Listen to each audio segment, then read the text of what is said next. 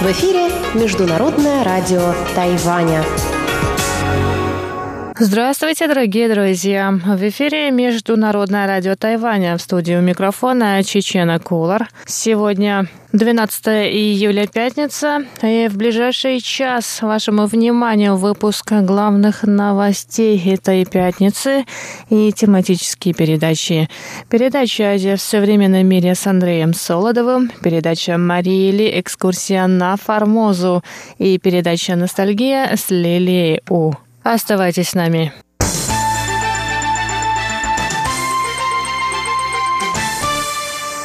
Итак, мы начинаем выпуск главных новостей этой пятницы. Президент Китайской республики Тайвань Цай Инвэнь прибыла 11 июля в Нью-Йорк, где она посетила представительство Тайваня в этом городе. В Нью-Йорке Цай остановилась на пути в Гаити, после чего она посетит другие страны-союзницы Тайваня в Карибском регионе – Сент-Винсент и Гренадины, Сен-Люсию и Сент-Китс и Невис. На пресс-конференции в тайваньском представительстве Цай Инвэнь ответила на вопросы журналистов. По ее словам, дипломатические отношения Тайваня с другими странами развиваются в позитивном русле. Основная цель нашего визита – встреча с руководствами и постоянными представителями в Организации Объединенных Наций стран-союзниц. Мы благодарны им за поддержку Тайваня на международной арене, за то, что они выступают за Тайвань в международных организациях. Они помогают Тайваню быть услышанным и в то же время рассказывают мировому сообществу о заслугах Тайваня. Дипломатия требует долгосрочной работы и усилий. В последние несколько лет наши отношения с Соединенными Штатами Америки улучшились. В развитии двухсторонних отношений наблюдается прогресс. Мы сделаем все возможное, чтобы наши отношения стали еще крепче. 那我们也会持续的努力啊，来呃强化我们之间的这个互动跟发展，还有呃伙伴的关系。 Она также добавила, что дружественные Тайваню страны помогают 23 миллионам жителям острова быть услышанными в других странах. А тайваньцы, в свою очередь, имеют право принимать участие в международных делах. Я еще раз подчеркиваю, что Тайвань не испугается ни сейчас, ни в будущем. Все трудности лишь укрепляют в нас желание стать полноценным членом мирового сообщества. 23 миллиона жителей Тайваня имеют право участвовать в мировых событиях. Не должно быть политических препятствий для них. Визит тайваньского президента вызвал негативную реакцию властей Китайской Народной Республики. Перед тайваньским представительством в Нью-Йорке собрались граждане Китая, выступавшие с лозунгами против Цай Инвэнь и политики ее администрации. Столкновения между противниками и сторонниками Тайваня вызвали беспорядки. Некоторые участники акции были арестованы.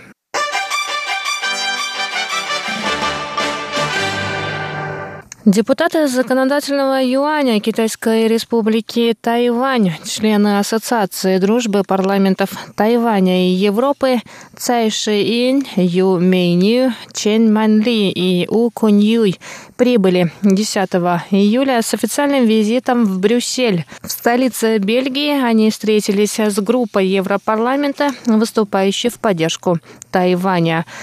Председатель парламентской группы дружбы с Тайванем Европарламента Михаэль Галлер заявил, что европейские страны уделяют большое внимание демократии и правам человека, а взгляды тайваньского правительства схожи с европейскими. Депутаты тайваньского парламента поблагодарили Европарламент за приглашение супруги тайваньского правозащитника Ли Минже выступить с речью. Они также выразили надежду, что академические обмены и обмены между неправительственными организациями Тайваня и Европы увеличатся.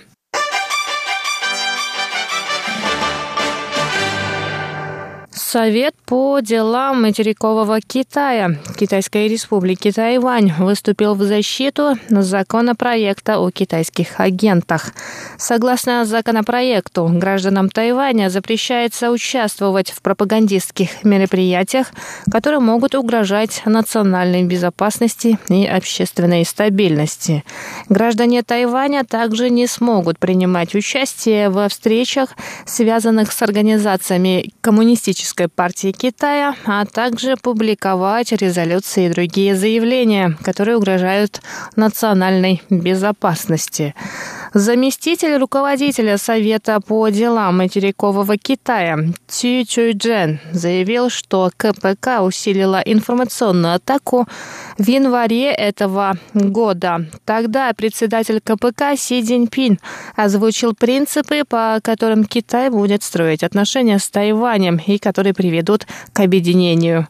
По словам Цю, Пекин воспользовался открытостью тайваньского общества и свободой слова на острове для политической пропаганды. Ранее президент Тайваня Цай Инвэнь заявляла, что этот законопроект станет главным с началом новой сессии тайваньского парламента, которая начнется в сентябре. Бюро национальной безопасности, в свою очередь, призвало граждан Тайваня относиться с осторожностью к информации, содержащей пропаганду. Это было сделано после того, как 9 июля десятки тайваньских онлайн-медиа опубликовали статью Китая Китайского комитета по делам Тайваня.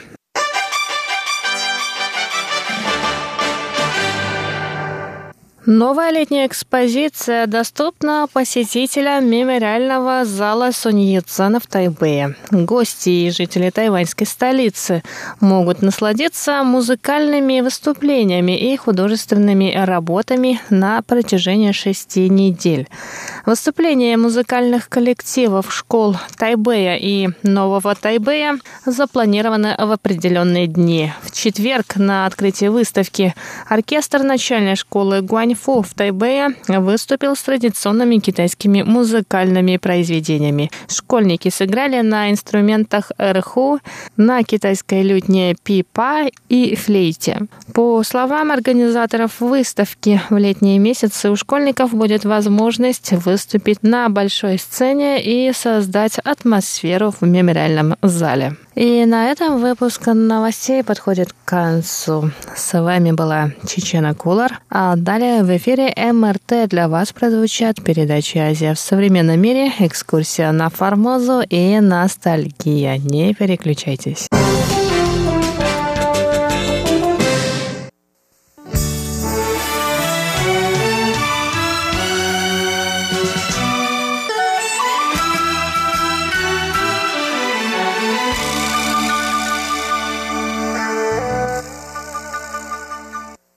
Здравствуйте, дорогие слушатели Международного радио Тайваня. В эфире еженедельная передача из рубрики «Азия в современном мире». У микрофона ведущий передачи Андрей Солодов. Если вы припоминаете, дорогие радиослушатели, в нашем прошлом выпуске речь шла о истории взаимоотношений между Советской Россией и Китайской Республикой в первой половине XX века. Мы остановились на периоде, предшествующем вступлению Советского Союза в войну на Дальневосточном фронте. Итак, Советская Россия и Китайская Республика –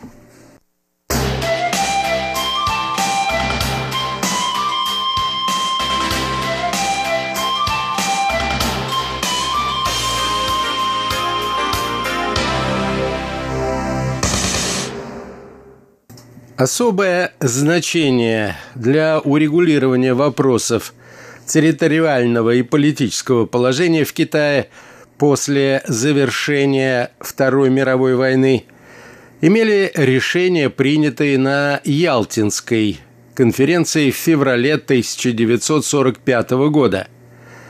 Несмотря на то, что этим проблемам было уделено значительное внимание, руководство Китайской Республики на конференцию приглашено не было. Советская сторона, которая воспротивилась участию в конференции Чан Кайши, аргументировала свою позицию тем, что китайское правительство отличалось неумением хранить секреты, и по этой причине решения конференции могут стать известны Японии. В Ялте Сталин фактически определил цену вступления СССР в войну на Дальневосточном фронте военных действий. В числе выдвинутых им требований значились передача после окончания войны Советскому Союзу контролируемых Японией Южного Сахалина и Курильских островов, сдача китайским правительством СССР в долгосрочную аренду Даляня в качестве коммерческого порта и порт Артура – в качестве военно-морской базы. Возвращение России права на совместное с Китаем коммерческое использование китайско-восточной железной дороги, включая и ветку, соединявшую КВЖД с южной частью Манчжурии, а также признание независимости внешней Монголии – Очевидно, что некоторые условия, выдвинутые советским руководителем, могут быть охарактеризованы как неравноправные и явно ущемлявшие суверенитет Китая. Однако они были приняты Рузвельтом и Черчиллем, руководителями США и Англии, которые полагали и не без оснований, что без поддержки СССР война на Дальневосточном фронте может затянуться как минимум на полтора года. А это было чревато дополнительными потерями союзных войск. Сталин обратился к Рузвельту с просьбой быть посредником – в доведении до сведения Чан Кайши советских условий. И тот согласился с этой просьбой.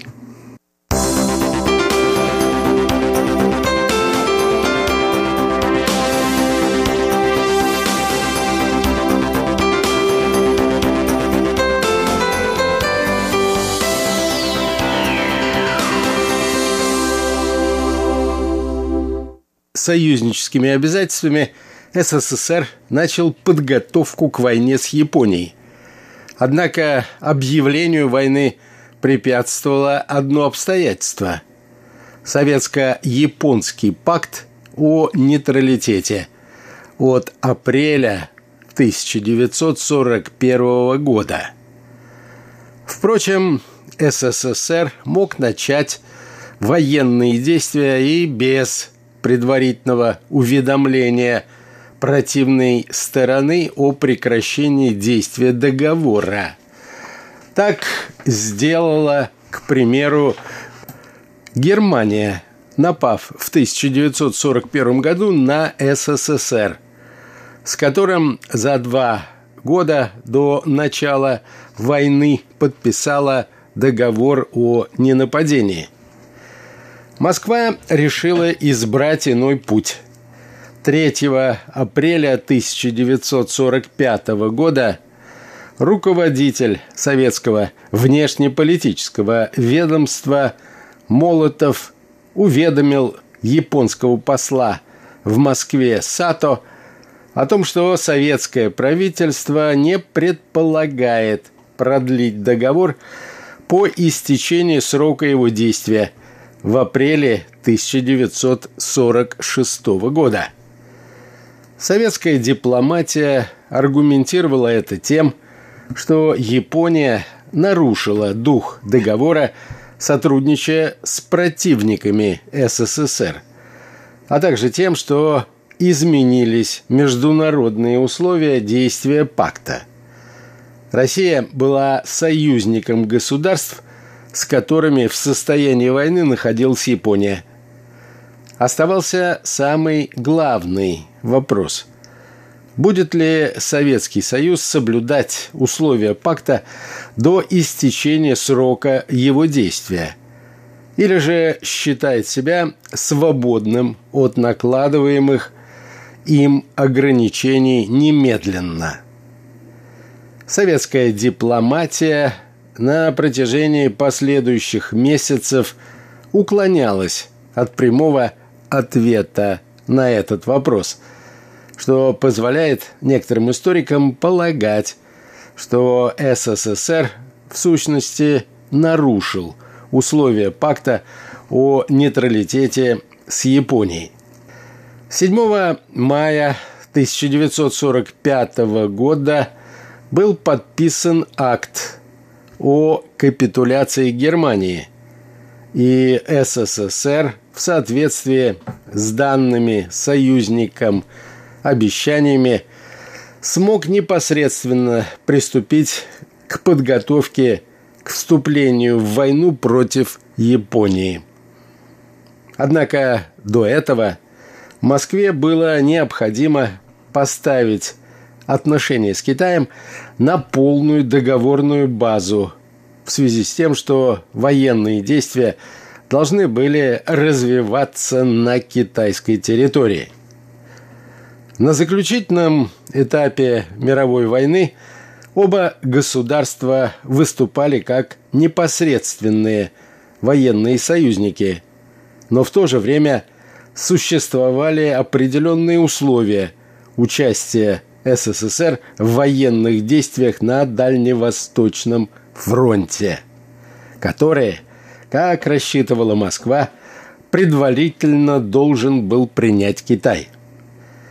Об этих условиях в общих чертах новый президент США Труммел уведомил руководителя правительства Китая Сунцзы Вэня в июне 1945 года, когда Сун находился с визитом в США.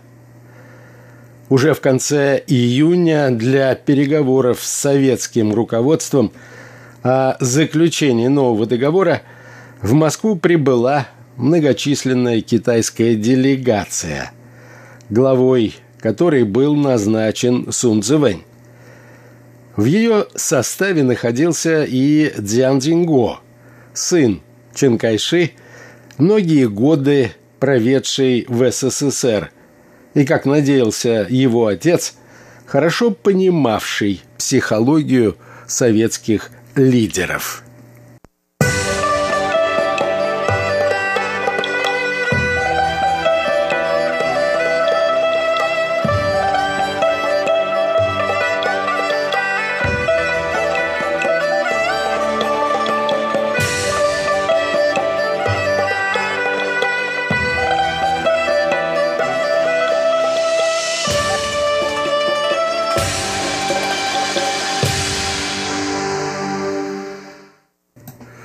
Когда советская сторона посвятила партнеров по переговорам в детали своих требований, это вызвало замешательство китайской делегации, которая настаивала на прямо противоположных условиях. Вот как вспоминал об этом Чэнь Дай Чу, профессиональный тайваньский дипломат – в тот период занимавший пост советника в китайском посольстве в Москве. Когда были оглашены советские предложения, мы оторопели. Почему Китай, боровшийся на стороне союзников против японской агрессии и понесший колоссальные человеческие и материальные жертвы, должен был идти на подобные унизительные уступки. Уже во время первой встречи Сталин уведомил Сунцзэвэня о том, что переговоры могут вестись только на основе ялтинских договоренностей. Особое сопротивление китайской делегации вызвало требование о признании независимости внешней Монголии, необходимость чего советская сторона аргументировала соображениями военно-стратегического характера.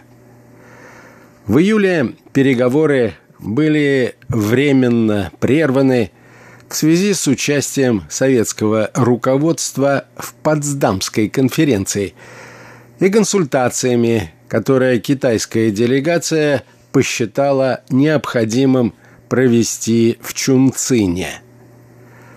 В Потсдаме Сталин уверил американского президента Трумэна в том, что контроль СССР над железнодорожным сообщением в Манчжурии не означает, что транспортная система в этом регионе Китая будет закрыта для использования другими иностранными державами.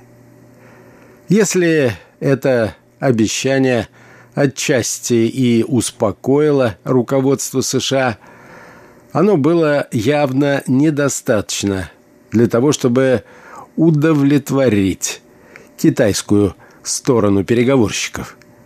Сун Цзэвэнь в качестве протеста и не желая нести ответственность за уступки СССР, сложил с себя обязанности министра иностранных дел и вновь прибыл в Москву уже в качестве заместителя нового руководителя внешнеполитического ведомства Китайской Республики.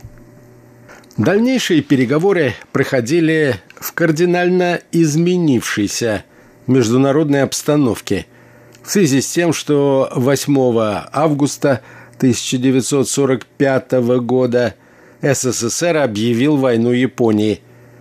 10 августа Сталин заявил, что рассчитывает на скорейшее достижение договоренности, поскольку существует возможность того, что после оккупации северо-восточного Китая советскими войсками и до прихода войск центрального правительства Манчжурия может быть занята вооруженными формированиями китайских коммунистов.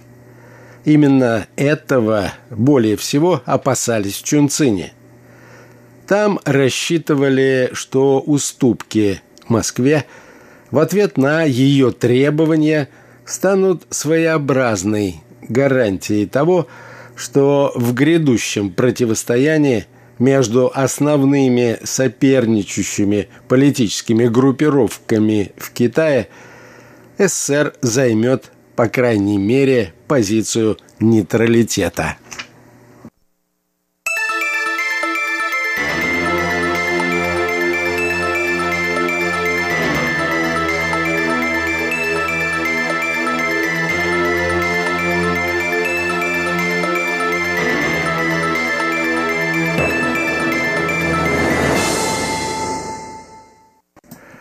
14 августа 1945 года в Москве был подписан договор о дружбе и союзе между Союзом Советских Социалистических Республик и Китайской Республикой.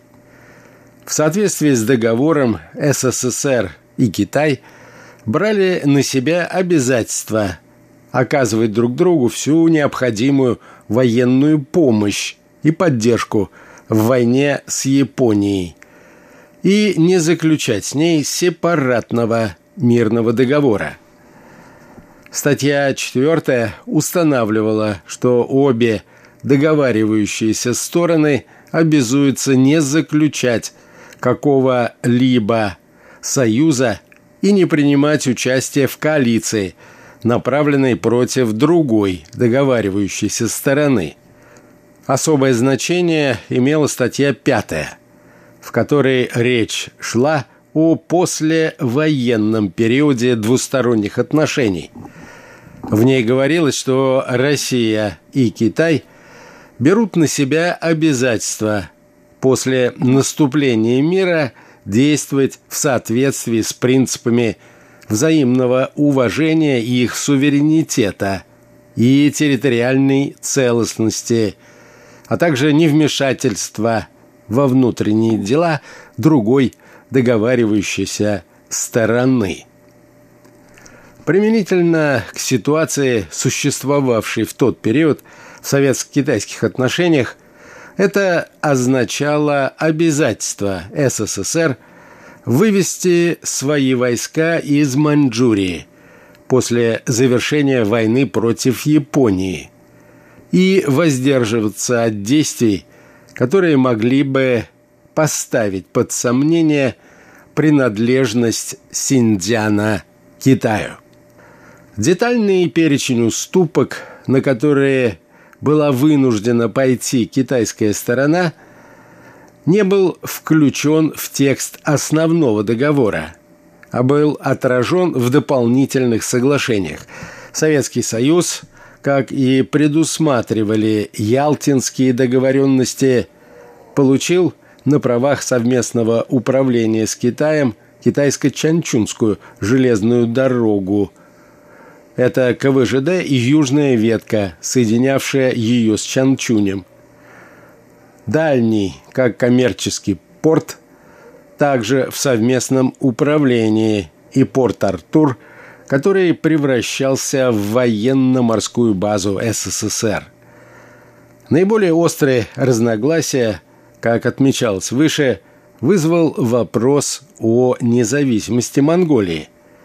Требования Чунцина об организации в Монголии плебисцита о независимости от Китая было принято советскими переговорщиками и по результатам референдума, проведенного 20 октября 1945 года, Монгольская Народная Республика получила независимость в ее существовавших тогда границах.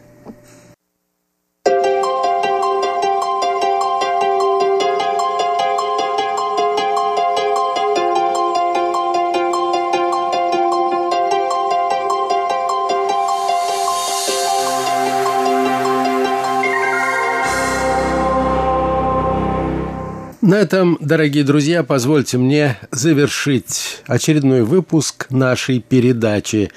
Сегодня я продолжал знакомить вас со страницами драматической истории взаимоотношений между Советской Россией и Китайской Республикой в первой половине XX века. На следующей неделе я собираюсь предложить вам заключительную передачу из этой серии. Всего вам доброго, дорогие друзья, и до новых встреч!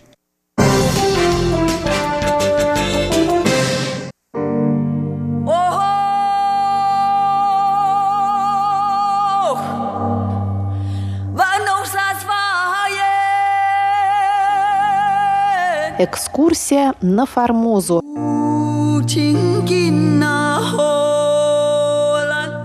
Программу Международного радио Тайваня продолжает 15-я передача из цикла «Экскурсия на Формозу» по одноименной статье российского моряка и путешественника Павла Ибиса. Передачу ведет Мария Ли. Напомню, что Павел Ибис посетил Тайвань зимой 1875 года, а его статью в двух частях опубликовал журнал «Морской сборник» первый и второй номера за 1876 год.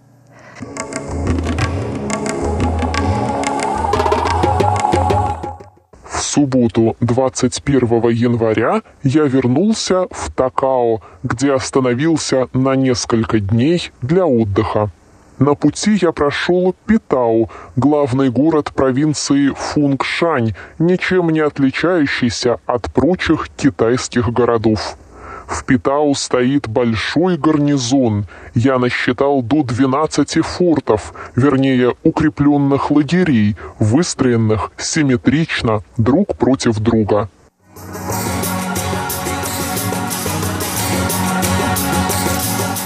А теперь, вслед за Павлом Ибисом, мы направляемся в Тайванфу.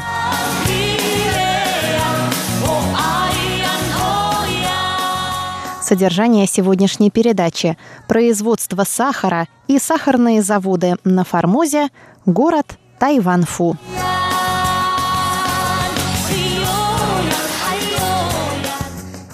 Дорога из Такау в Тайванфу однообразна и скучна. Вся местность почти исключительно обработана сахаром. Большие деревни, попадающиеся часто, не отличаются ни красотою, ни чистотою.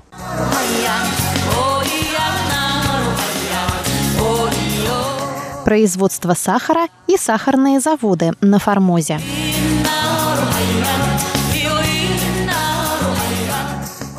По дороге я осматривал несколько сахарных заводов и пригляделся вообще к здешнему сахарному производству. Сахар сажается широкими грядами от двух до трех фут и, не требуя за собою никакого ухода, дозревает в продолжении года. Перед сбором тростник очищается от листьев вручную или, если они совершенно высохли, посредством огня, после чего рубится и идет прямо на завод. Выжимание сока должно совершаться не позже трех дней, иначе он будет портиться. Заводы одинакового устройства – они состоят из двух отделений. Первое – конический шалаш из соломы, где выжимается сок.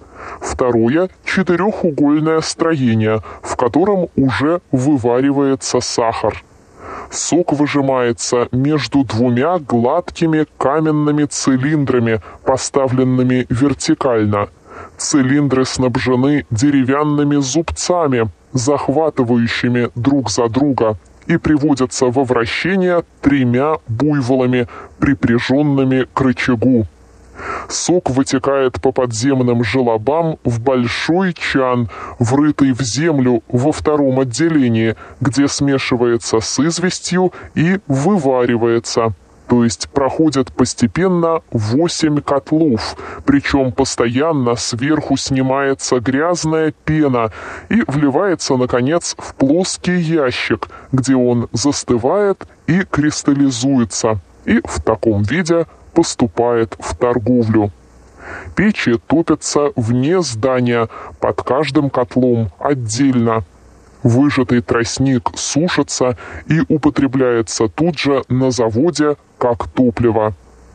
Сахарный тростник на Формозе невысокий, всего фут 7 или 8 и толщиною от 1 до полутора дюймов в поперечнике, но очень сладкий и сочный. Плантации раздроблены между многочисленными земледельцами-промышленниками. По недостатку рабочих рук и несовершенству машин для гонки сахара они подразделяют свои поля на мелкие участки, которые обрабатываются в разное время, так что сбор тростника идет почти круглый год. Но это большое неудобство в торговле. Покупщик, кроме больших хлопот по мелочной закупке, часто не в состоянии добыть требуемое количество сахара и зафрахтованное судно, или ждет, или отправляется с половинным грузом.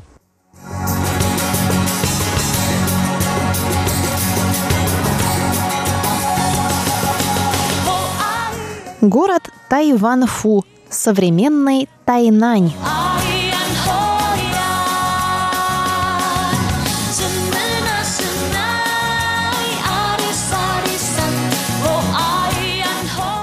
Тайванфу – главный город острова – по китайским данным, он имеет 220 тысяч жителей, но цифра эта кажется сильно преувеличена, и здешний английский консул полагает, что их не более 70 тысяч. Тайван-Фу состоит, собственно, из города, окруженного толстую кирпичную стеною, имеющую 4 мили в окружности – и из довольно обширного предместья, новейшей постройки, прилегающего к городу с севера и северо-запада. В город ведут восемь ворот, над которыми возвышаются башни, выстроенные в вычурном китайском стиле. Вал держится чисто и служит лучшим местом для прогулок. В 8 часов вечера городские ворота запираются, а несколько позже и все улицы отделяются друг от друга также воротами. На длинных улицах их несколько – это большое удобство для полиции, но в высшей степени неудобно для жителей. Улицы города всего от 8 до 10 фут шириною, прямые и замечательно чистые для китайского города. Они вымощены кирпичом и некоторые закрыты сверху навесами, в которые местами вставлены прозрачные пластинки перламутра вместо стекол. Все улицы похожи одна на другую, как почти во всех китайских городах, и кишат народом. Храмов много, но они грязны и не выдаются архитектурную красотою хотя между ними и есть богатые. Буддийских храмов всего один или два. Это последняя религия, требующая большой роскоши и богатства, по-видимому, имела весьма небольшой успех на Формозе, и то только в городах. Деревенский же народ придерживается исключительно разумного культа Конфуция. Из местных произведений замечательные серебряные изделия, оригинальные и хорошие работы, но уступающие в изящности кантонским. В юго-западной части города находится пустынная площадь, обросшая бамбуком и кустарником. Здесь, говорят, был дворец короля Коксинга – в западной части сохранились еще развалины небольшого голландского замка. Кроме этих остатков голландского владычества, иногда еще находят под домами надгробные камни и разные рукописи тогдашнего времени. Однако я сам не видал их. Тайван-Фу лежит теперь в полутора милях от моря, но прежде, говорят, был гораздо ближе к нему. Судя по старой голландской книге, описывающей потерю Формозы, форт Зеландия, отстоящий теперь в полутора милях от берега, стоял тогда у самого берега моря, и между городом и портом была гавань, вмещавшая большие суда. Теперь это место настолько обмелело, что только иногда покрывается водою. Уважаемые друзья, вы прослушали 15-ю передачу из цикла «Экскурсия на Формозу». Передачу подготовила и провела Мария Ли.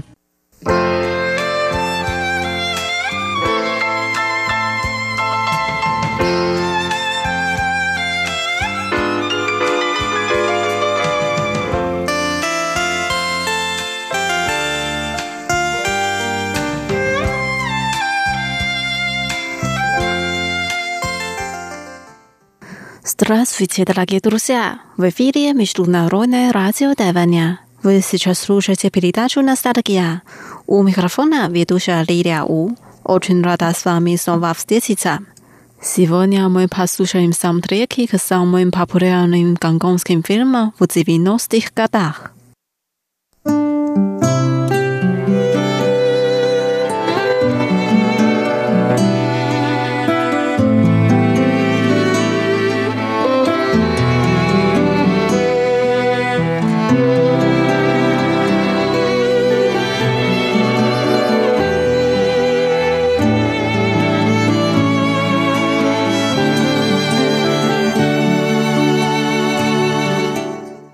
Первая песня называется «Сладкая ночь» – «Е Лай Сян». Песню поет певец Лин Цзян. Он так поет. Весенний ветер как будто дует на меня. И соловей также поет для меня. Как я рад, что Палуна ты утонула в моих объятиях.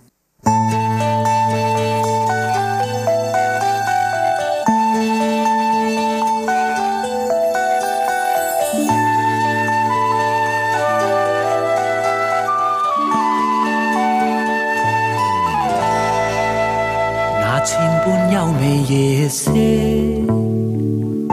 有百般驿转回响。月夜有你入怀，在花下痴痴伴，人生充满芬芳。那春风好似为我吹，那暗声歌唱为我响。月夜有你入怀，在花下痴痴伴，人生充满欢畅。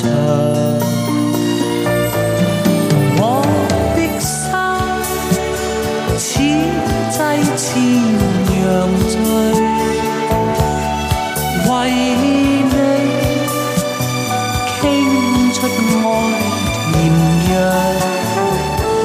啊，令我心花怒放，为你高声歌唱。我倾出心里乐章，唱出心心里梦想。夜夜愿有你入怀，在香梦痴痴伴，从此长日相向。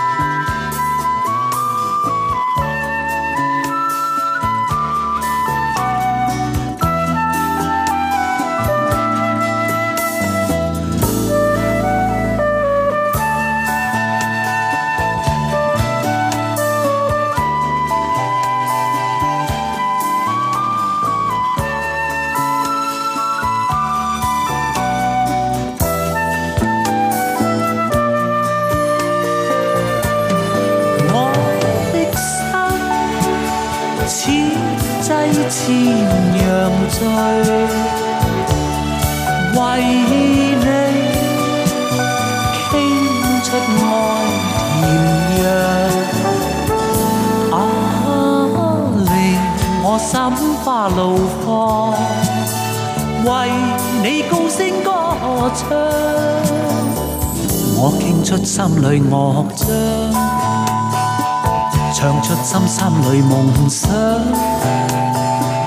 夜夜願有你入懷，在香夢痴痴伴，從此長日相向。要共你，要共你，唱盡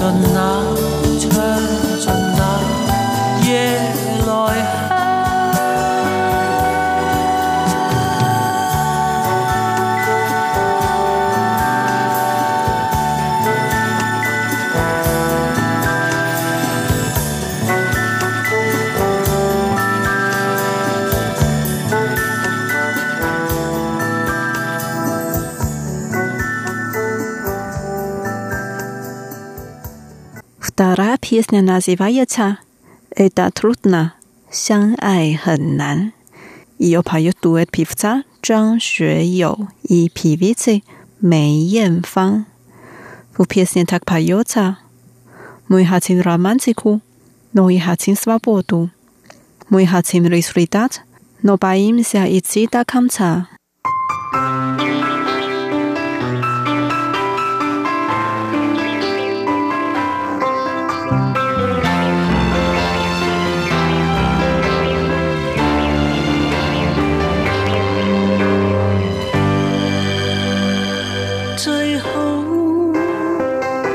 生一日都爱下去，但谁人能将恋爱当做终生兴趣？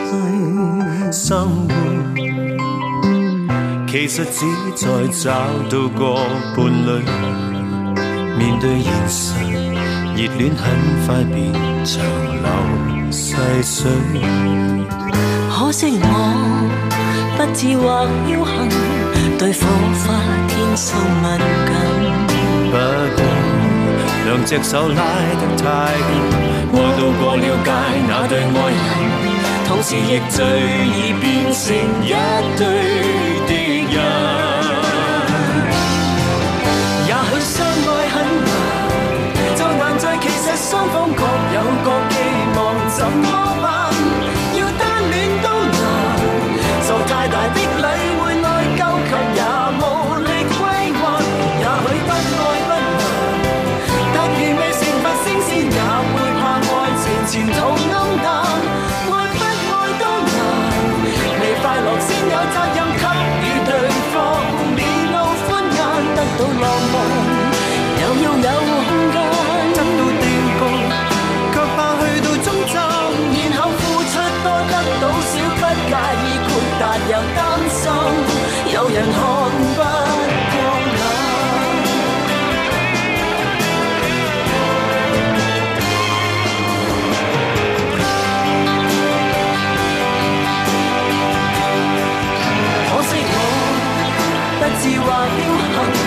對火花天生敏感。不過兩隻手拉得太緊，愛到過了界，那對愛人，同時亦最易變成一對敵人。也許相愛很難，再難再其實雙方各有各寄望，怎麼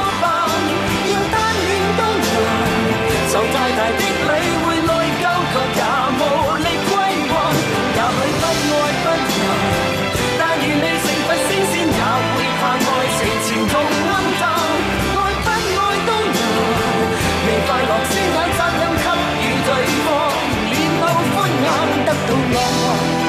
又要有空間得到定告，卻怕去到終站，然後付出多得到少，不介意豁達又擔心，有人看不過眼。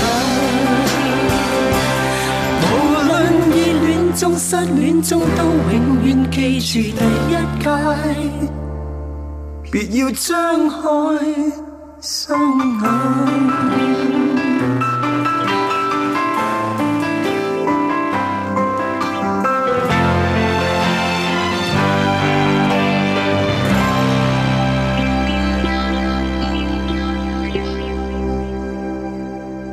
Дальше мы послушаем песню в исполнении певицы Лю Яли. Песня называется «У меня встреча с весной». 我和春天有个约会。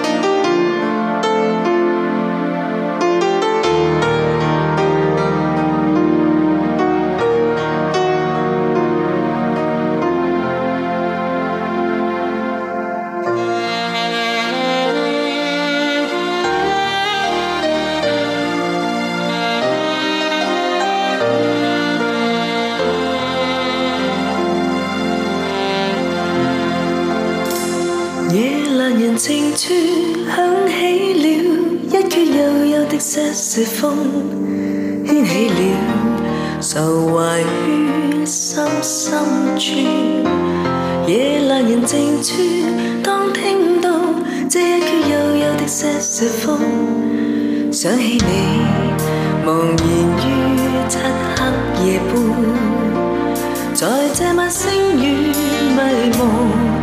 盼再看到你臉容，在這晚思念無窮，心中感覺似沒法操縱，想中有人我面對你，交低我內裏情浓。春風那日會為你跟我重逢，吹送。夜阑人静处，当天际星与月渐渐流动，感触有如潮水般汹涌。若是情未到，请跟我哼这幽幽的瑟瑟风，于今晚悠悠的想我入梦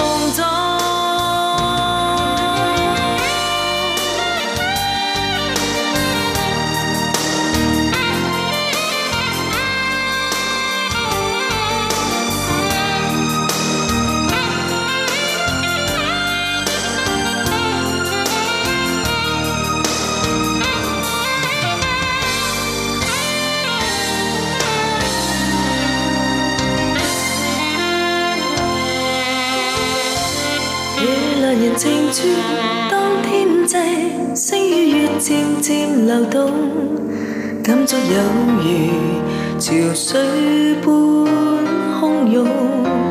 若是情未动，请跟我哼这幽幽的《西风》，它可以柔柔将真爱为你送。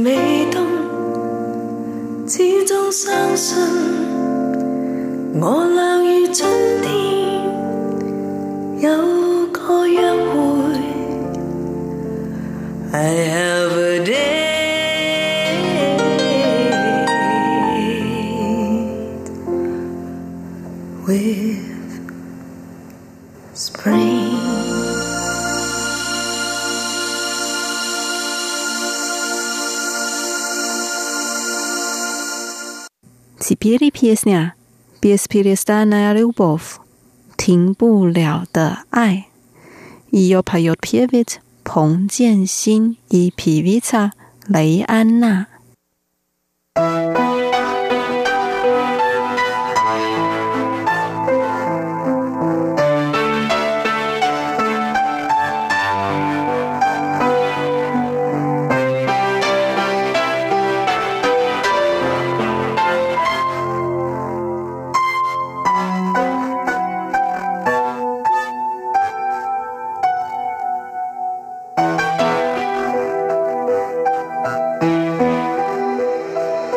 誰用雙手令我溫暖？誰以真愛撩我倦？誰送給我？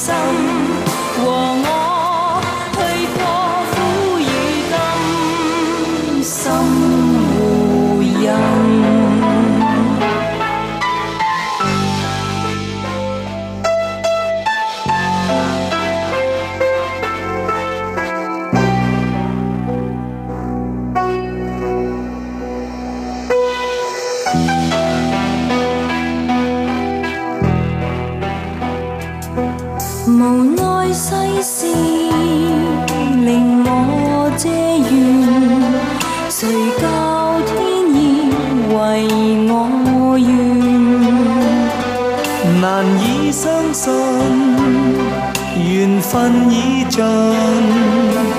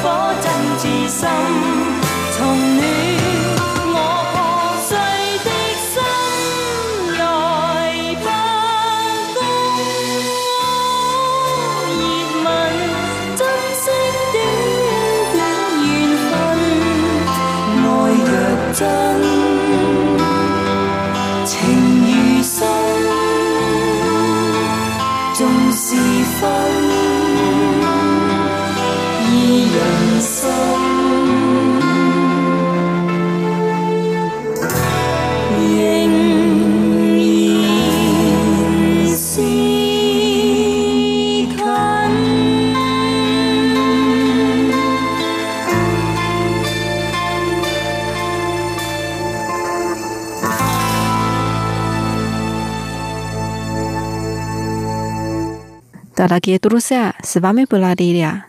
Давайте увидимся через неделю в передаче «Ностальгия». Желаю вам хорошего настроения. Пока.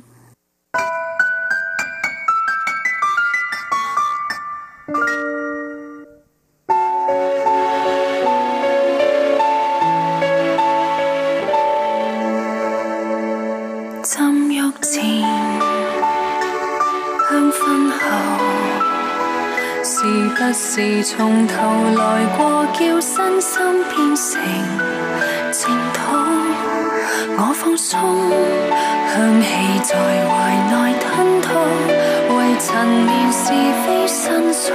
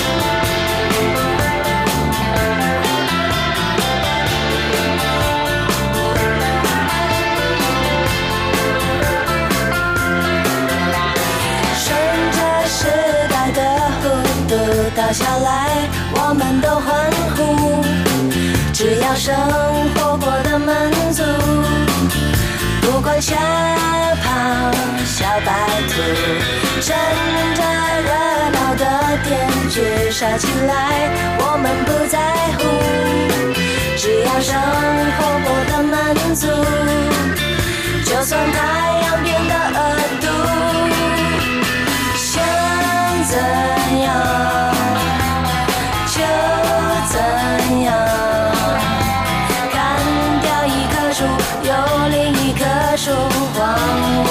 起舞。我们用一百棵树写成一千张遗书，在